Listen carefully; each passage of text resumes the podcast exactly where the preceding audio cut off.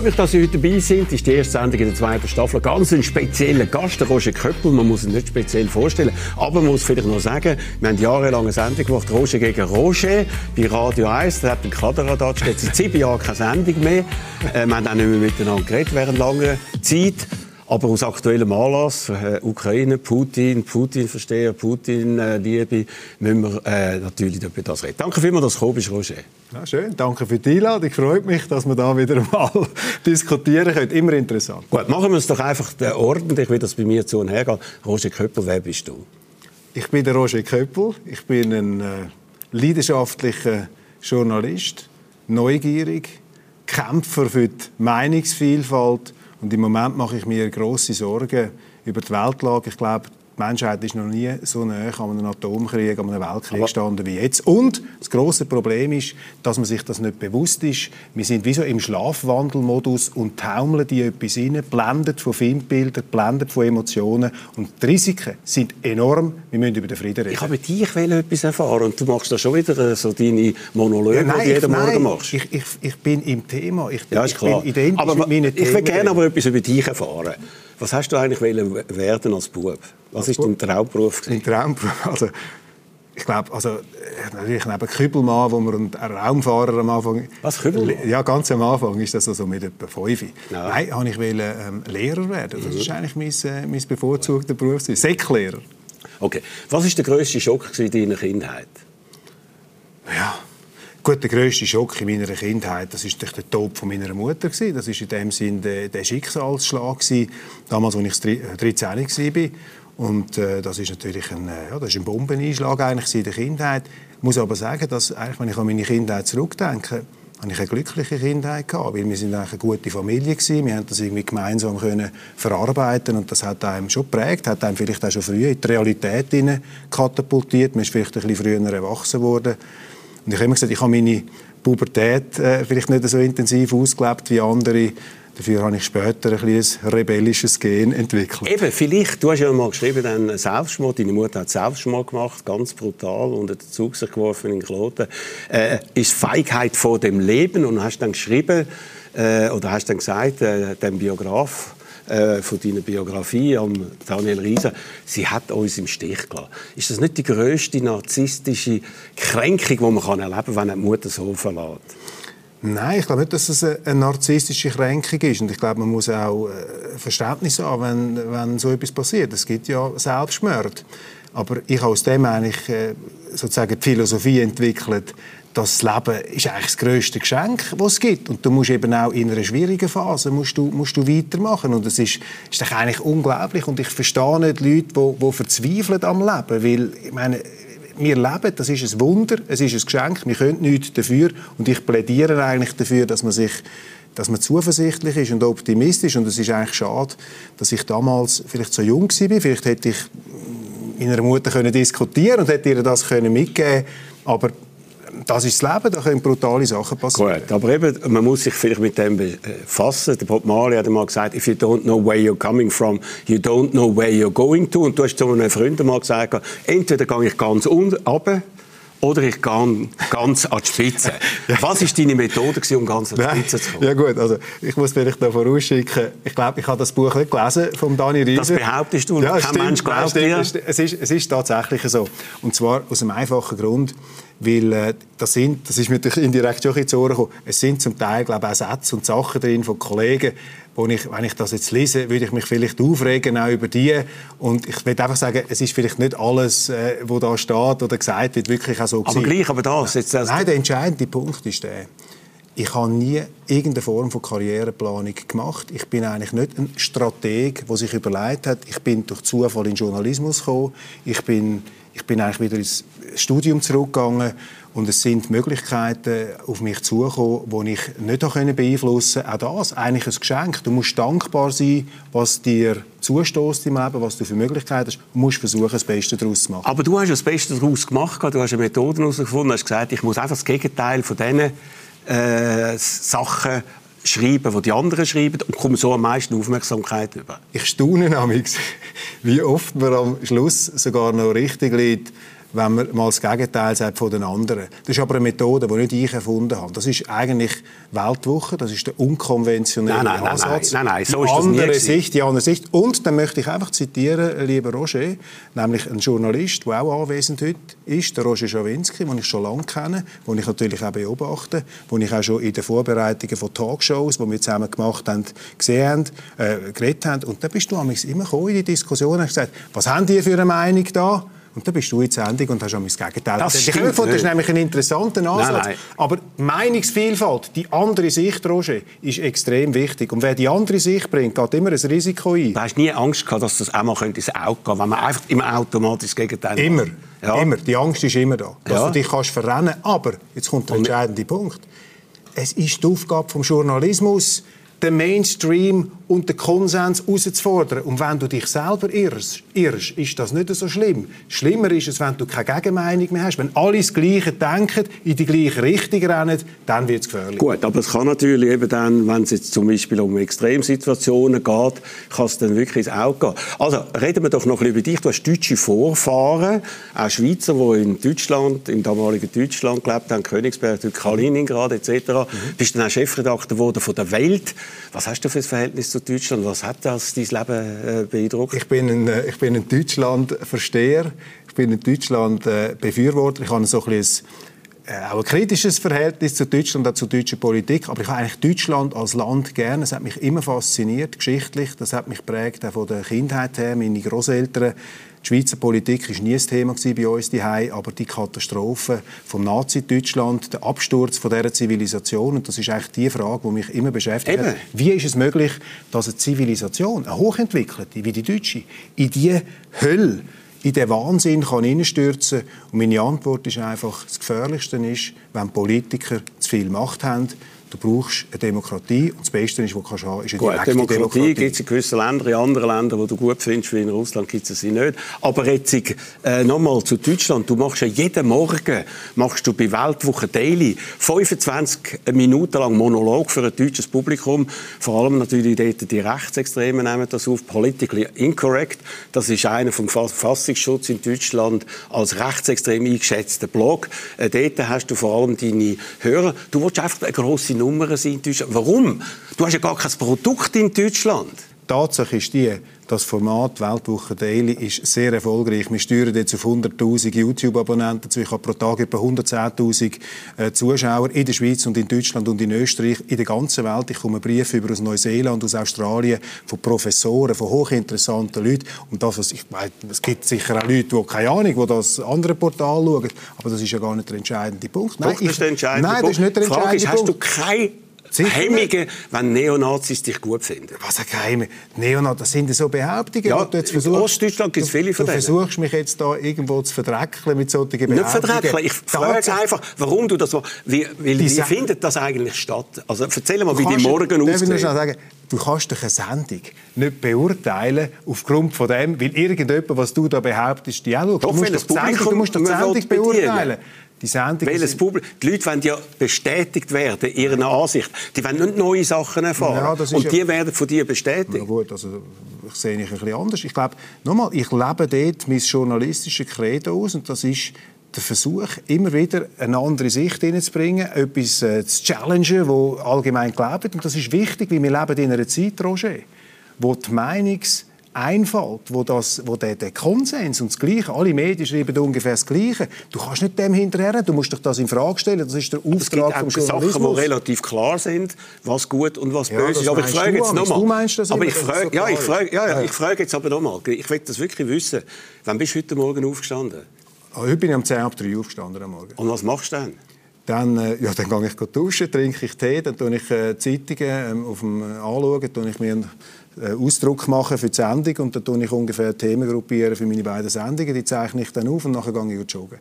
Also Und dann unglaublich. mit den Kindern zum Morgen Und wie viel schlafst du? Das kommt darauf an. Also diese Woche habe ich ein wenig geschlafen.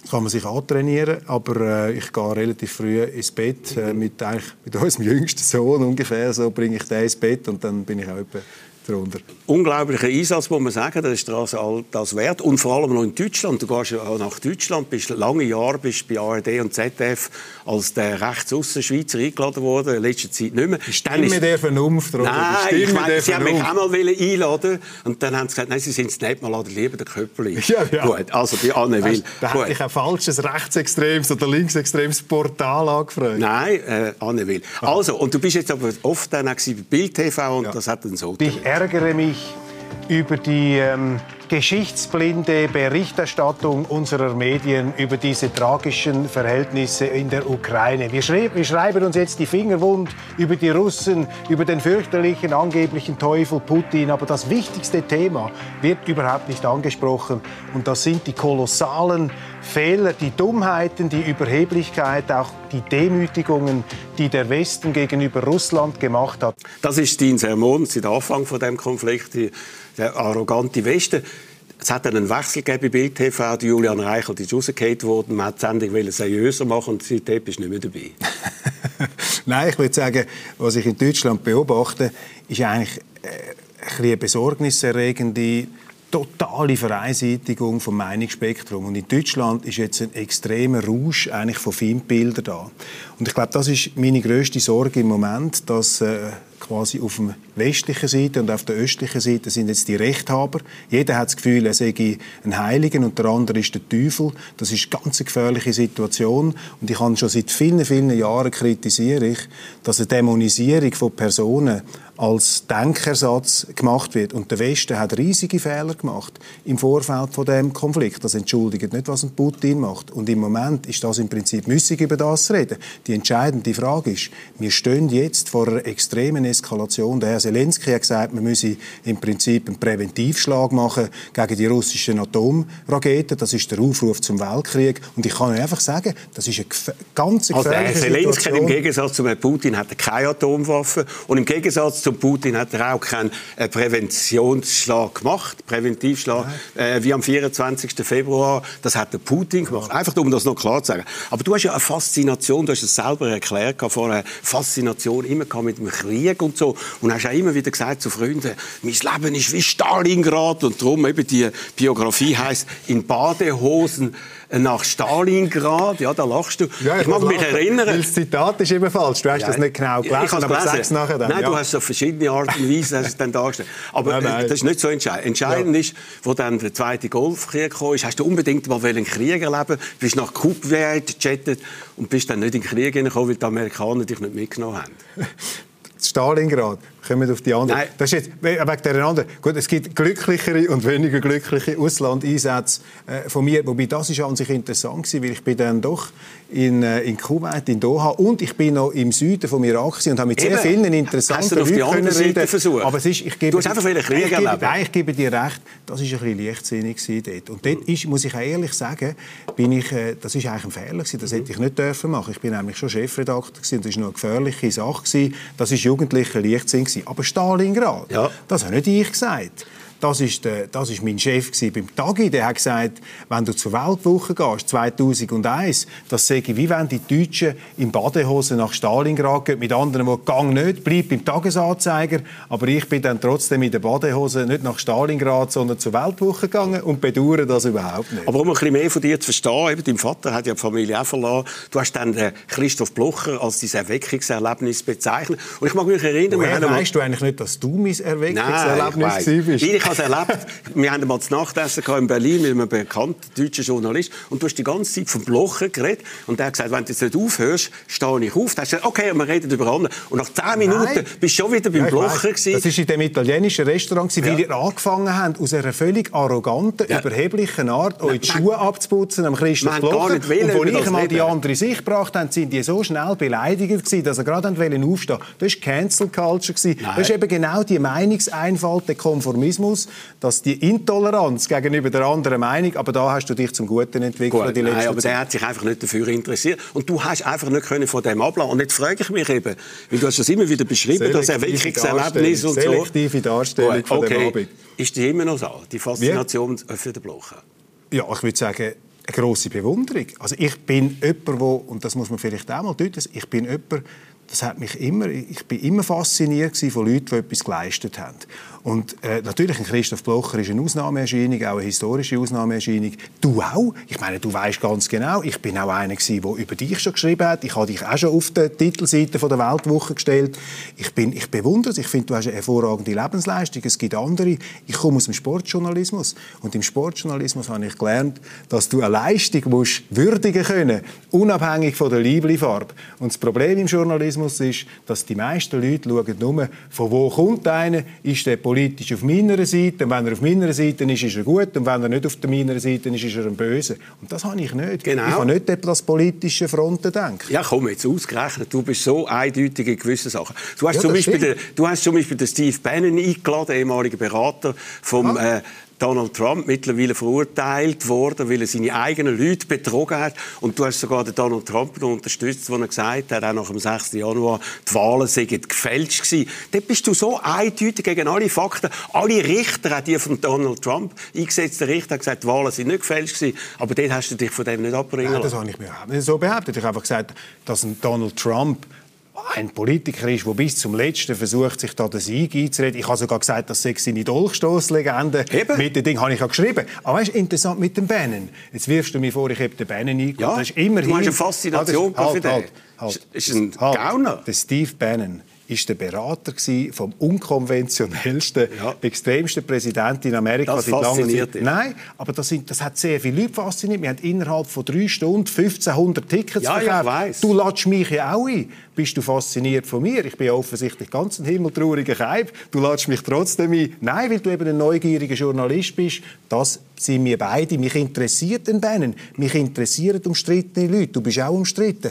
Und da finde ich immer interessant, wie sieht der die Welt? Und ich sehe nicht nur meine Welt, nicht nur meine Weltsicht. Ich kann doch als Journalist auch in deine Sicht eintauchen.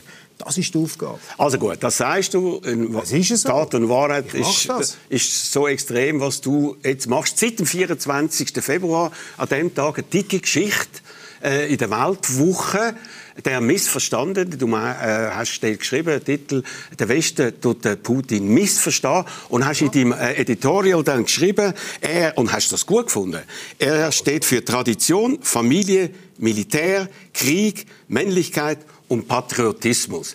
Das ist so eigentlich zusammengefasst, was der Faschismus ausmacht. Nein, Alle diese Sachen. Nein, das war übrigens nicht mein Editorial, sondern das war ein kleines Kästchen zu verschiedenen Artikeln. Und natürlich stimmt das. ist ja der ist der Missverstandene. Man hat das nicht ernst genommen, man hat das nicht gedacht, dass der dort hineingeht. Alle sind überrascht gewesen, außer vielleicht gewisse amerikanische Geheimdienstkreise, aber mit allen Diplomaten, die ich geredet habe, mit allen Politikern, die haben das nie gedacht. Und das du ist hast für mich... anders gemeint, das sei missverstanden. Es sei missverstanden, dass man ihn als negativ anschaut. Das. Gegenteil ist der Fall gewesen. Man hat wir, nicht ihm zutraut, dass er das macht, wir haben den dass er ein Kriegsverbrecher Entschuldigung, ist. Entschuldigung, wir haben den Titel gesetzt der Missverstandene, wenn ich mich richtig erinnere, Putins Krieg um Russlands Seele. Das habe ich zwei Tage vor Ausbruch vom Krieg visionär auf das Titelbild gelupft. Und das stimmt, er ist missverstanden und er ist immer noch missverstanden, weil ich glaube, dass die Leute sich totale Illusionen machen über die Gefährlichkeit der Situation. Und ich plädiere dafür, jetzt unabhängig von diesen Lächerlichkeiten, der Putin-Versteher, Moskau einfach, wir stehen in einer extrem gefährlichen Situation, ja, Roger. Und meine Angst, ist, meine Angst ist, dass der Westen, berauscht vom Feindbild, vom Teufel Putin, dass wir übermütig werden. Und ich sage dir, der Konflikt, den wir jetzt haben, der Putin hat die ganz klare Verantwortung für die Eskalation von dem Krieg, wo seit 2014 dauert. Aber die Amerikaner, die ganze Ausdehnung von der amerikanischen Sphäre bis vor die Haustüren äh, von der Russen, das hätten sie bei sich nie toleriert. Die Kuba-Krise, die sind auch unvorsichtig gewesen. Beide haben Fehler gemacht. Aber ist egal, das ist jetzt nein, Tempi nein. Nein, nein. Wir müssen jetzt zum, über den Frieden reden, weil sonst laufen wir in einen Weltkrieg. Krieg. Gut, also, das Ganze ist anzusetzen von Putin. Ich weiß nicht, hast du das Buch gelesen von der Catherine äh, Belton, wo da geschrieben hat, Putins Netz? Putins Netz. Genau, hast du das gelesen? Das da, ja, ja, ich kenne das Buch. Also, es ist ein Mafiastaat, vom KGB ist das geleitet und äh, der ganze Mafiastaat, der ist dort äh, am Ruder seit langer Zeit und geht eben auch auf, äh, was sagt, hat der Putin gesagt, die größte geopolitische Katastrophe des 20. Jahrhunderts, wo die Auflösung war von der Sowjetunion Und das muss er korrigieren. Und er hat das auch vorausgesagt. Er hat gesagt, die Ukraine, äh, ja, in einem Paper, du hast das sicher gelesen, es ist äh, etwa 5000 äh, Wörter lang, sie hat er gesagt,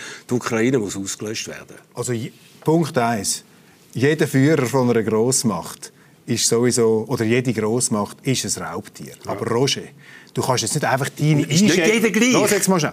Du kannst nicht jede, deine, dein Bild von einem Land oder von einem Politiker kannst du nicht einfach auf ein Buch abstellen. Es gibt sehr viele Bücher über den Putin. Ich habe ein paar gelesen von denen und vielleicht stimmen die alle nicht. Und wie auch immer der Herr Putin ist, das können wir gar nicht abschließend beurteilen. Ich sage nur Ich würde sagen, man sieht, ja, das ist von der Mafia, ja, von KGB-Leuten. Ja, ich äh, ganze ja, gut, Land ja, regiert. Ja, das ist ja für dich der grösste Verbrecher. Mag ja sein, vielleicht ist es ja nicht so. Tatsache ist einfach, vielleicht, die, ist, es nicht vielleicht so. ist es nicht so relevant, ist doch die Frage. Russland hat 6'500 Atomraketen. Und ich frage mich einfach, jetzt in der Situation, wo wir sind, was bringt das, wenn wir uns jetzt in so ein Fieber steigern, dass das der schlimmste, grösste neue Hitler ist, was es je gegeben hat, und wir marschieren mit der ganzen Kriegsmaschinerie dort rein? Ich sage einfach, das ist nicht mehr Tunesien, das ist nicht der Irak, das ist eine Atommacht. Und solche Findbilder, ich sage gar nicht, dass die zwingend falsch sind. Das stimmt vermutlich vieles, was die sagt, aber es gibt auch andere Einschätzungen von dem. Ich kann das nicht letzt entscheiden, aber ich sage, mit diesen Findbildern, mit deren extremen auch Überheblichkeit, die da drin steckt und Geringschätzung von Russland, das haben ja immerhin eine Mehrheit der Russen haben gewählt. Und ah, zwar ja, in Demokratie, in die Wahlen, die nicht irgendwo als irregulär bezeichnet ja, worden sind. Machst, meinst du also Nein. nicht ernst? Ja, zeig mir die unter, zeig mir die UNO-Protestnote oder irgendetwas. Ja. Das ist eine Person, die sicherlich... Ich Demokratisch nicht, gewählt? Ja, nicht nach unserer Demokratie. Okay. Aber ich meine, es gibt andere Länder, die haben auch nicht... Also. Nein, ich wollte nur sagen, mit diesen Feindbildern wo man da kultiviert, produziert man unter Umständen sehr gefährliche Politik. Und ich mache mir weniger Sorgen über unser Putin-Bild, dies oder meins. Ich mache mir Sorgen um meine Kinder. Und ich möchte nicht, dass wir blind vor Hass, blind vor einer Selbstsicherheit genau Bescheid wissen. Du bist auch so ein Bescheidwisser. Du weißt alles äh, und alles noch besser. Ja, ich, ich stelle das in Frage, was du sagst. Gut, und ich also, bin ein bisschen unsicher. Da weißt du besser. Ich sage also, einfach, wir laufen da unter Umständen in Kriegen. Passen auf, da passen auf. Ja, wir passen Oben runterkommen, ja. über den Frieden reden, Energie ab, Emotionen abspielen. Gut, aber wir müssen vor allem schauen, was da passiert ist. Wir haben schon mal über das diskutiert. Gut, wir mal schauen, was du geschrieben hast vor zehn Tagen. Ich habe enormen Respekt vor ihm, von Putin. Putins Patriotismus ist großrussisch, vermutlich nicht aggressiv nach außen gerichtet, aber an den alten Grenzen des Zarenreichs orientiert oder an Stalins Empire. Also Zar, Stalin, Putin, Roger Köppel, I love them all. Nein, oder? Ja, das steht da. Nein, das steht Und vermutlich nicht aggressiv, Nein. wenn wir das alte stalinische Empire anbringen. Der Putin hat ja gesagt, eigentlich die größte Katastrophe im 20. Jahrhundert sei die Zerstörung von der Sowjetunion. Und das spricht jetzt aus seinen Worten aus. Ja, also ich glaube, mit, mit, so reiner Empörung und jetzt so ein bisschen Moralismus kommt man da nicht weiter. Es ist ja so, ich habe grossen... Ich habe.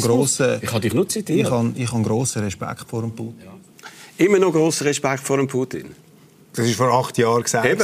Ich würde sagen, wenn ich jetzt die Situation anschaue, hat er natürlich Fehler gemacht, das ist klar. Aber der Putin ist eine respektierte Person, er ist auch als Staatschef. Und ich sage damals, das, stimmt, das, stimmt ja, was ich denke, das stimmt ja, was ich da geschrieben habe. Er orientiert sich an der grossrussischen Tradition. Und ich habe damals in einem völlig anderen Kontext. Und ich sage, natürlich respektiere ich den. Der hat auch eine Leistung gebracht in den ersten zehn Jahren. Aber du hast gesagt, vermutlich nicht aggressiv. Ja, ja, vermutlich hat niemand gewusst, dass dort so ein Eben, Krieg aber kommt. Was weißt du jetzt, was passiert ist seit dem äh, der Punkt ist der, Anfang von dem Krieg?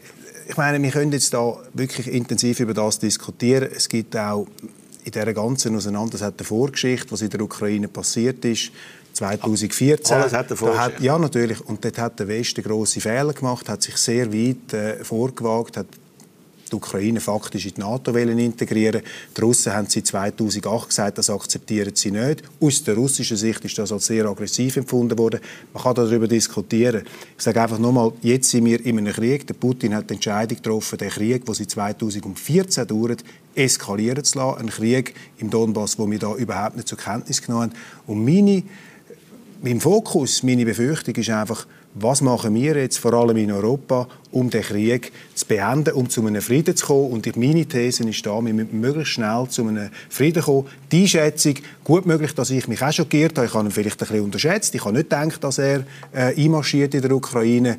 Ähm, natürlich gibt es Irrtümer, man kann sich da aber Roger, äh, das falsch beurteilen. 2014. Im Moment musst du, das, musst, du de, musst du zum Frieden zurück. Also gut, aber er hat ja dort mit seinen kleinen grünen Männchen, mögen wir erinnern, hat den Krim übernommen, alles gelogen gewesen, hat Donbass den Krieg gemacht und so. Und ich möchte jetzt einfach generell fragen, weil man sagt ja, äh, die Situation muss man doch ein bisschen gut anschauen und vielleicht doch eine Meinung sich bilden. Mhm. Sag mal, hast du das Gefühl, der Hitler war ein Kriegsverbrecher gewesen? Ja, natürlich, ja klar. Aber du hast ja gesagt, der Putin ist ja noch von gar keinem Gericht verurteilt worden. Darum kann man gar nicht sagen, dass er ein Kriegsverbrecher Ja, ich meine, das sind jetzt so, das sind jetzt so, nein. nein, das sind jetzt so Unterstellungen. Nein, das hast du nein, das geschrieben. das ist jetzt, das, das hast du geschrieben. Roger, Roger, du hast das Nein, das sind... er sei von keinem internationalen Gerichtshof ja, das stimmt ja sei er verurteilt worden. Dann ist der Hitler aber auch kein Kriegsverbrecher Hitler ist, Meinung Hitler ist ein, natürlich ist er ein Kriegsverbrecher Die haben es nicht können verurteilen, weil er sich vorher umgebracht hat, aber sie haben ja die Leute, seine, seine, hat ja Nürnberger Prozess gegeben. Also das ist jetzt ein völlig absurdes Argument, das Wieso? du da bringst. Das ist nicht absurd. Weil du kannst ja nicht aus der Tatsache ableiten, äh, willst du mit dem sagen, dass der Hitler, äh, dass der Putin ein Hitler ist? Nein, ich habe, dass er, dass er ein Kriegsverbrecher ist. Und ich sage noch etwas mehr. Mit deiner äh, journalistischen Sicht immer das Gegenteil schreiben wie die anderen. Hättest du auch für den Hitler geschrieben? Ja gut, das sind jetzt auch... Das ist eben genau die... die wie hat man dem? Das, das ist, ist die Verunglimpfungsstrategie. Nein, es ist logisch. Nein, das ist eine reine Verunglimpfungsstrategie.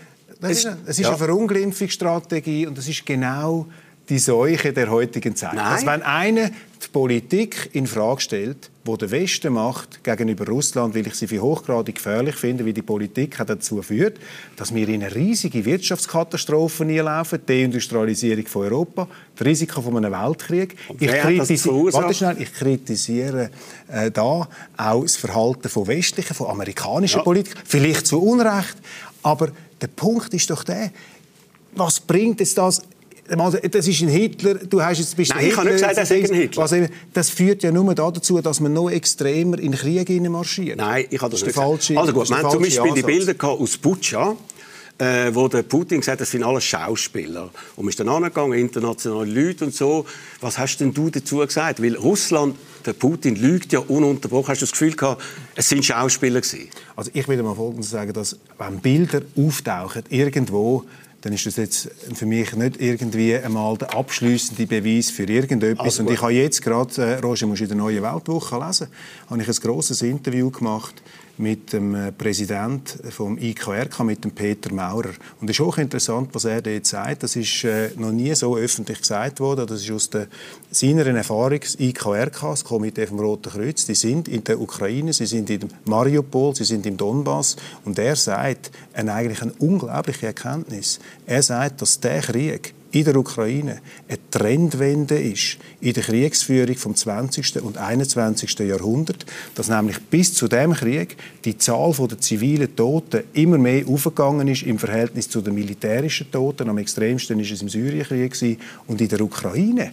ist das eine Trendwende in der Beachtung vom humanitären Völkerrecht und im Versuch von beiden Kriegsparteien die zivilen Toten so gering zu halten wie möglich. Das ist grotesk. Nein, das ist grotesk. Das nein, nein, Roger, Entschuldigung. Das sagt der Peter der Putin macht Terroranschlag gegen äh, Zivilbevölkerung. In, ja, ich sag dir aber, wir haben die Bilder gesehen von Irpin und von Butscha etc., wie da einfach die Wohnhäuser zusammengetatscht werden. Zivile Opfer gibt es nur auf ukrainischer Seite, nicht auf russischer Seite. Du willst jetzt behaupten, dass du, wo da in Zürich sitzt, äh, und in dem Studio, dass du besser Bescheid weißt über den Krieg als der Peter Maurer, der im Feld ist mit seinem IKRK. Da ich weiß, dass der Peter Maurer muss sich möglichst zurückhalten, damit er in Russland noch ankommt. Aber du hast auch über die Haltung von der Schweiz. Nein, ich finde das, also, find das jetzt typisch. Das ist jetzt ja, genau wieso? die anmaßende Haltung, dass du so antrittst. Ich habe gewartet, um was der Peter du, Maurer... Wer ist der Peter Maurer hat, vom IKRK? Er hat eine Rolle zu spielen, er muss aufpassen, er muss neutral Roger, bleiben. Roger. Und ja. du musst keine Rolle spielen. Nein, ich du muss bist, aber nicht neutral du bist, bleiben. Du bist Verkörperung ich muss nicht können in Russland eine Du bist jetzt Verkörperung von der Wahrheit und der Herr Maurer ist Nein, aber ich sage, er ist ein Politiker. Ich finde, du solltest dich auch mit dem auseinandersetzen, ja. der deiner Meinung nicht entspricht. Gut, es geht nicht um Meinung. Sagen, das sind alles die Bösen. Zehntausende von äh, ukrainischen zivilen Opfer und Millionen haben das Land müssen verlassen. Es ist katastrophal, was dort passiert. Aber ich möchte ein anderes Thema noch aufgeben. Ist es katastrophal? Das bestreitet ich will ja noch gar ganz niemand. etwas anderes sagen. Wir haben fast keine Zeit mehr. Du hast über die Neutralität, hast du von der Schweiz auch etwas noch gesagt. Neutralität heißt in einem Tweet von dir, wenn zwei sich auf dem Pausenplatz prügeln, halte ich mich raus, ich prügle nicht mit und ich gebe auch keinem von beiden einen Stock oder Stein in die Hand, um den Kampf einseitig zu beeinflussen.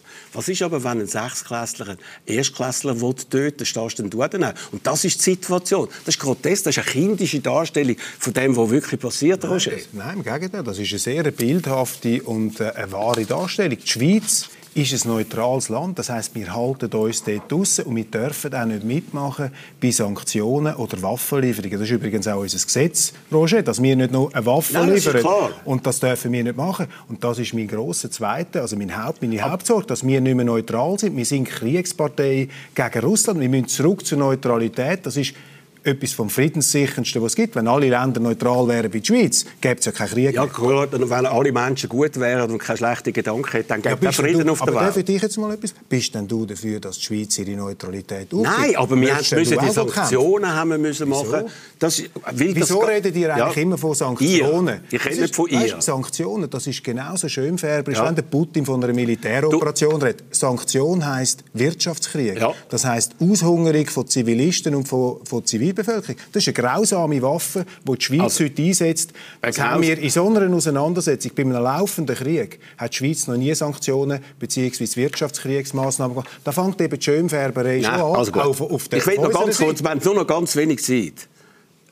Bundesratswahlen. Ich habe in meiner ersten Sendung, der ersten Staffel, den Toni Brunner da gehabt und hat Folgendes gesagt. Wählt das Parlament den Roger Köppel? Was meinst Meine Antwort wäre nein. Also, Würden Sie Roger Schawinski wählen? Meine Antwort wäre nein. Aber es ist schade, es ist falsch. Die würden im Bundesrat gehören.